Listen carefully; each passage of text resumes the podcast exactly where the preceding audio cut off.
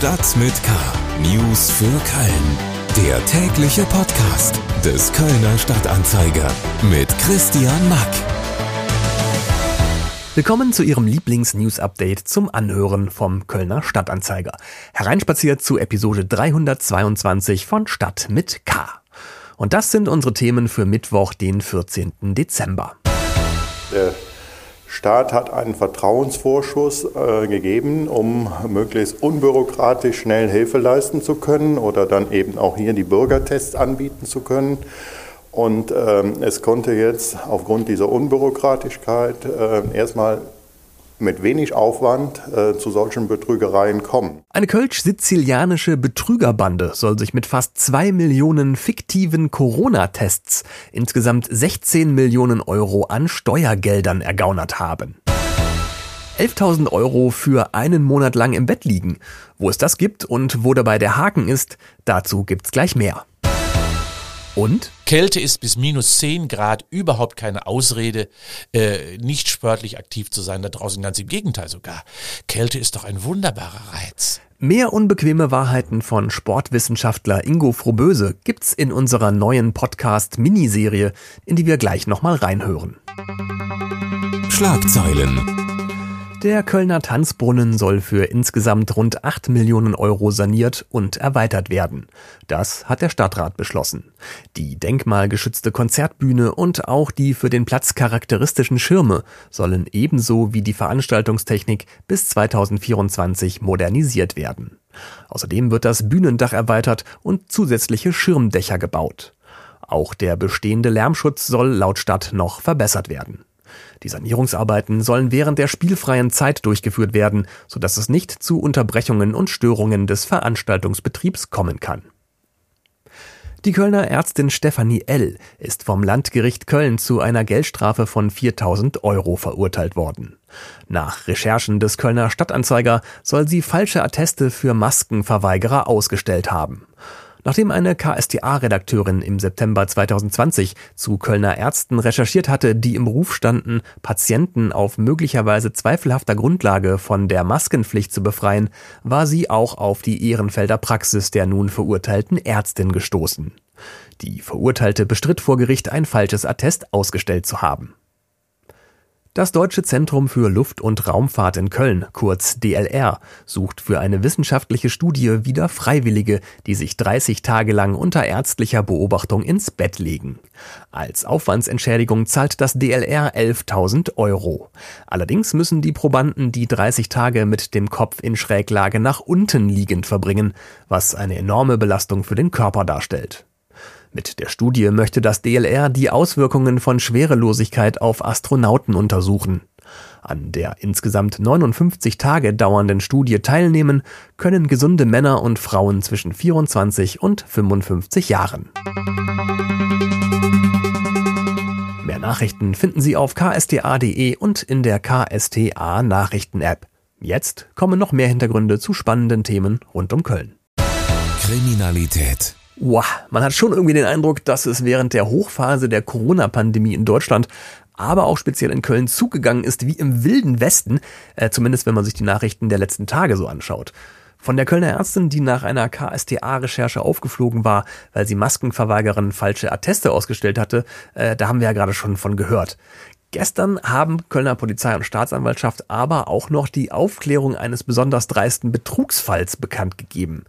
Eine internationale Betrügerbande rund um einen 31-jährigen Kölnern mit sizilianischen Wurzeln soll in Köln mehrere Corona-Testzentren betrieben und dafür vom Staat 16 Millionen Euro an Fördergeld von der Kassenärztlichen Vereinigung Nordrhein bekommen haben. Nur, die Bande hat gar keinen einzigen Corona-Test wirklich durchgeführt. Die Testzentren gab es nämlich nur auf dem Papier und als Briefkastenfirmen. Wie so oft ist der Bande dann aber die Gier offenbar ein bisschen zu Kopfe gestiegen, denn auf dem Papier haben die Betrüger für Februar 185.000 Schnelltests in einem ihrer fiktiven Testzentren zur Abrechnung angegeben. So, jetzt bitte alle mal Stift und Papier raus, denn Kripo-Chef Michael Esser hat das für uns mal durchgerechnet. Für die Dauer des Betriebes dieses fiktiven Testzentrums wären das über 6600 Tests am Tag gewesen. Tests am Tag runtergebrochen. Also der Tag hat 24 Stunden in dieser Berechnung. Das wären 4,6 Tests äh, pro Minute gewesen. Und wenn Sie dann die Briefkastenfirmen sich mal anschauen würden, würden Sie feststellen, das sind kleine Wohnungen.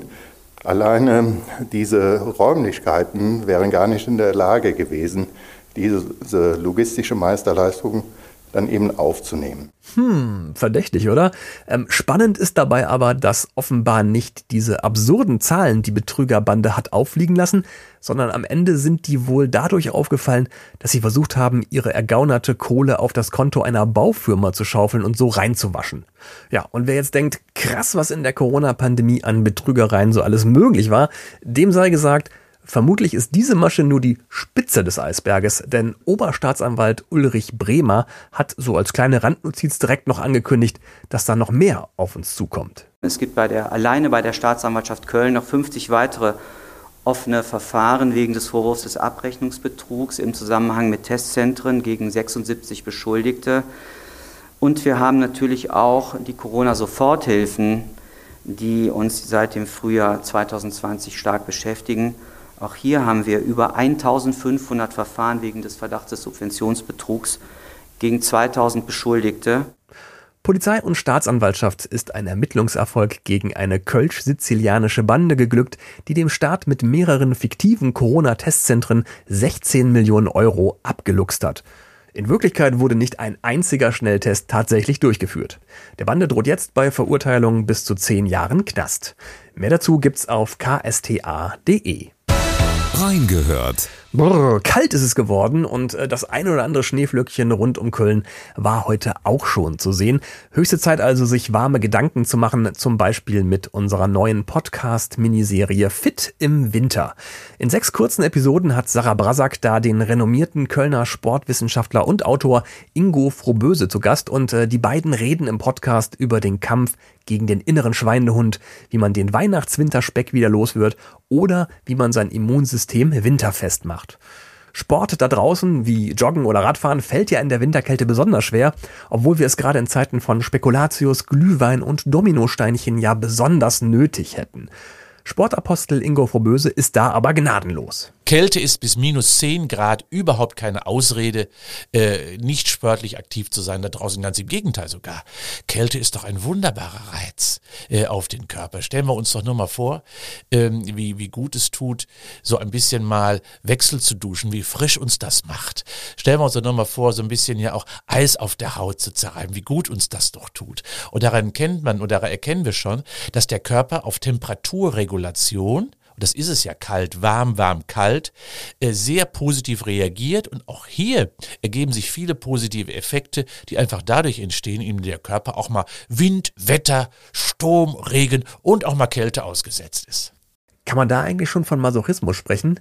Naja, so manche Mutti würde zumindest zustimmen und sagen, Kind, es gibt kein schlechtes Wetter, nur schlechte Kleidung. Aber was hilft eigentlich wirklich gegen die Kälte? Schal, Pullover, heiße Schokolade oder vielleicht doch was ganz anderes, Herr Frohböse? Muskelmassenaufbau als wichtigster Wärmeproduzent. Und das würde ich insbesondere auch gerade eben den frierenden Mädels immer empfehlen, ja, bitte denkt an eure Muskulatur. Dann haben wir Wärmeproduzent. Wie mache ich das? Muskeln müssen brennen, damit sie wachsen. Das ist die Botschaft. Und ähm, das bedeutet also, dass wir Muskeltraining betreiben können, können wir auch zu Hause mit dem eigenen Körpergewicht. Jetzt gerade in den Wintermonaten ist das doch ganz schön, wenn man das einfach mal machen möchte. Ähm, ein Beispiel. Ich mache eine tiefe Kniebeuge. Das heißt also, ich setze mich auf einen Stuhl, gehe hoch und gehe wieder runter und trainiere damit die Wadenmuskulatur, die Oberschenkelmuskulatur und das Gesäß, indem ich aufstehe, hinsetze, aufstehe, hinsetze. Nochmal ganz kurz mit dem Gesäß die Sitzfläche ganz kurz berühre und schon gehe ich wieder hoch. Ich trainiere also die große großen Muskelgruppen. Das sind die effizientesten natürlich für die Wärmeproduktion. Und das mache ich so lange, bis der Muskel blau ist. Plümerant, wie wir das ja hier so im Rheinland sagen. Plümerant heißt ja, dass die Muskulatur energetisch ausbelastet ist. Und wenn sie energetisch ausbelastet ist, genau der richtige Reiz, um Muskelwachstum zu generieren. So, jetzt wissen wir also, dass Muskeln vor Kälte schützen und wie man sie aufbaut. Alles andere zum Thema Fit im Winter gibt's in der gleichnamigen KSTA Podcast Miniserie mit dem Kölner Sportwissenschaftler Ingo Froböse überall da, wo es Podcasts gibt. Und damit ist das Ende dieser Episode Stadt mit K auch schon wieder erreicht. Vielen Dank fürs Reinhören. Alle Themen dieser Sendung zum Anklicken und Nachlesen finden Sie wie immer in den Show Notes. Mein Name ist Christian Mack. Machen Sie es gut und bis bald. Stadt mit K. News für Köln. Der tägliche Podcast.